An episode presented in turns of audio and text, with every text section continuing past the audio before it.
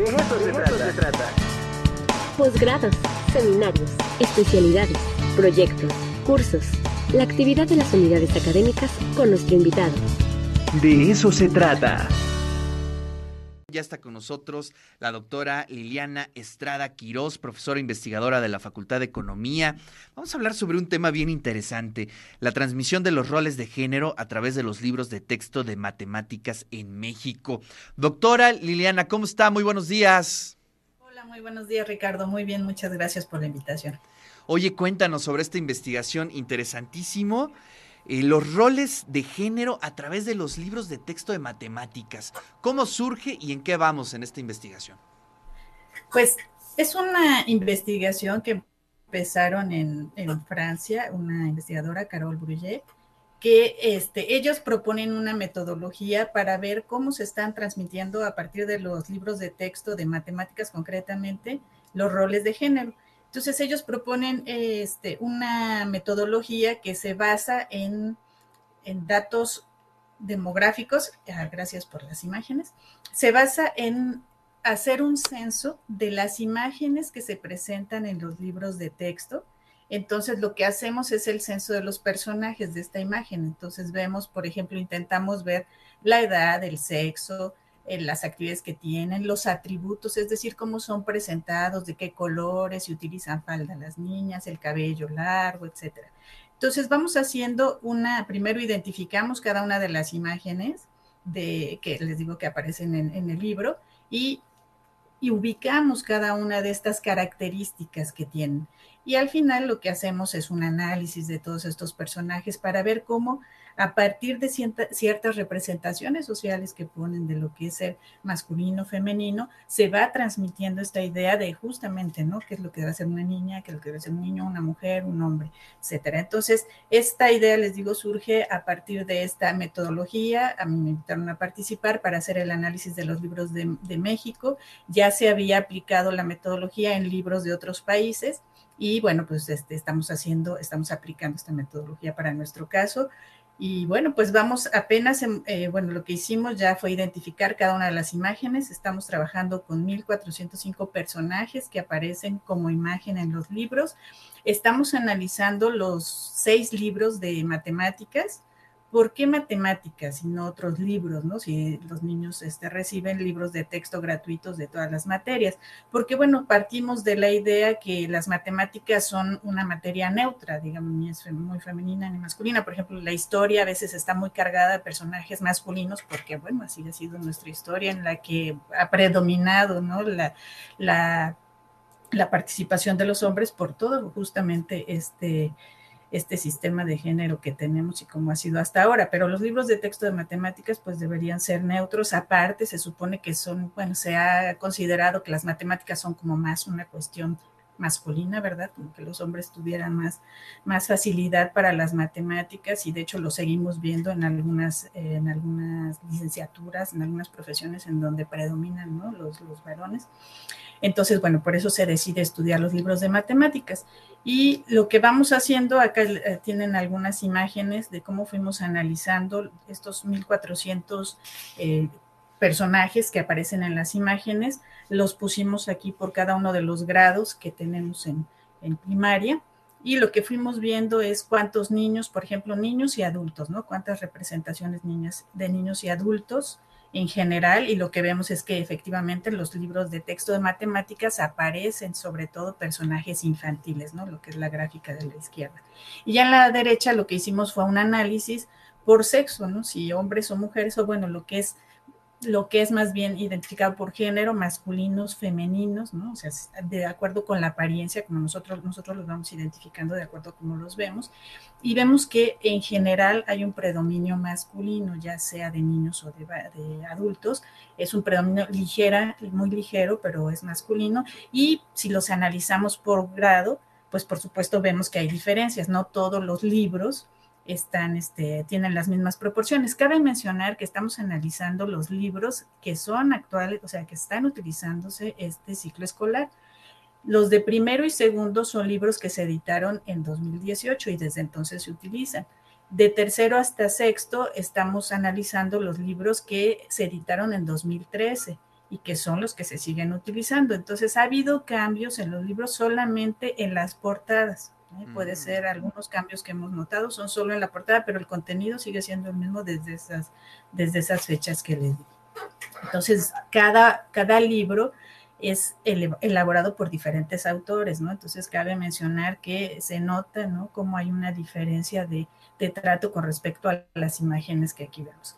Y después, para nuestro análisis, lo que hicimos fue formar algunos grupos, eh, niños, varones, niñas, adultos y adultas, ¿no? Entonces vamos a ir analizando cada uno de estos cuatro grupos para ver cómo es que son representados en las imágenes de los textos, ¿no? Acá, bueno, esta gráfica muestra las diferencias que hay en cuanto a estos grupos. La mayor parte son niños, varones, y muy pocas, tenemos muy pocas representaciones en los libros de texto de adultas, ¿no? O sea, adultos hay un poco más, ¿no? Que, que de adultas. Son las menos representadas en los libros de texto las mujeres adultas. La siguiente, por favor. Y aquí preparé algunas, algunas diapositivas en las que quisiera, si, si me ayudan con la siguiente diapositiva, por favor, para que vean algunos de, los, de las imágenes que aparecen, ¿no? de los personajes que aparecen en las imágenes. Y, por ejemplo, una de las características que está muy relacionada con el ser eh, femenino, masculino, tiene que ver con, con el cabello, ¿no? Entonces, nosotros lo que encontramos es que prácticamente todos los niños y los adultos eh, varones están representados con cabello corto y que en los únicos casos que encontramos eh, varones con cabello largo es en, el caso, por ejemplo, de esta imagen que pongo ahí de un personaje histórico. En el caso de las niñas es un predominio también del cabello largo, sí, por supuesto, eh, varía, varía en los diferentes grados, sin embargo, si vemos que la mayor parte de las niñas son representadas con cabello largo.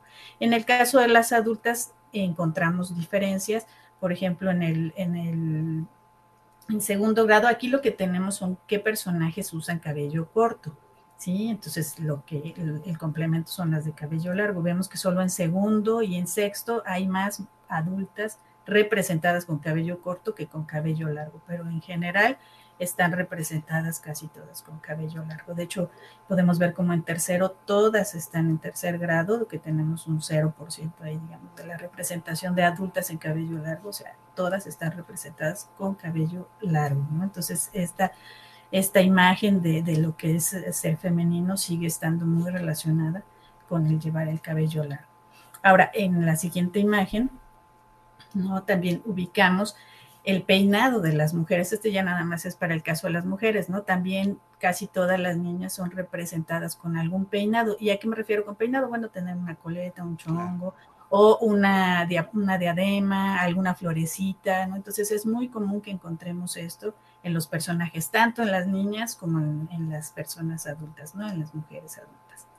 En el siguiente, em, en la siguiente diapositiva, ya ubicamos más lo que es la vestimenta. Y sí vimos que, bueno, como, como lo tenemos en la realidad, ¿no? Que hay muchos niños que en primaria llevan uniforme, efectivamente en los libros de texto también este, se representa con frecuencia a los niños y a las niñas con uniforme. Y sí llama la atención que el 93% de las niñas que, que usa uniforme las ponen con falda y solamente los casos en que están con short o con pantalones porque están haciendo, bueno, porque están en su clase de, actividad física, ¿no? Entonces, este, de, deportes, son los únicos casos. Entonces ya desde ahí empezamos con esta, con esta idea de que pues las niñas tienen que ir con falda, ¿no? Y, y vemos que cuando no, no estamos analizando aquellas que tienen uniforme, sino las niñas que están vestidas con con ropa de calle, digamos, ya encontramos una mayor variabilidad, ¿no? Ya, por ejemplo, en las imágenes que les ponemos ahí, podemos encontrar niñas con falda, con vestido, con pantalón, con short, ¿no? O sea, es muy, ya es muy variable.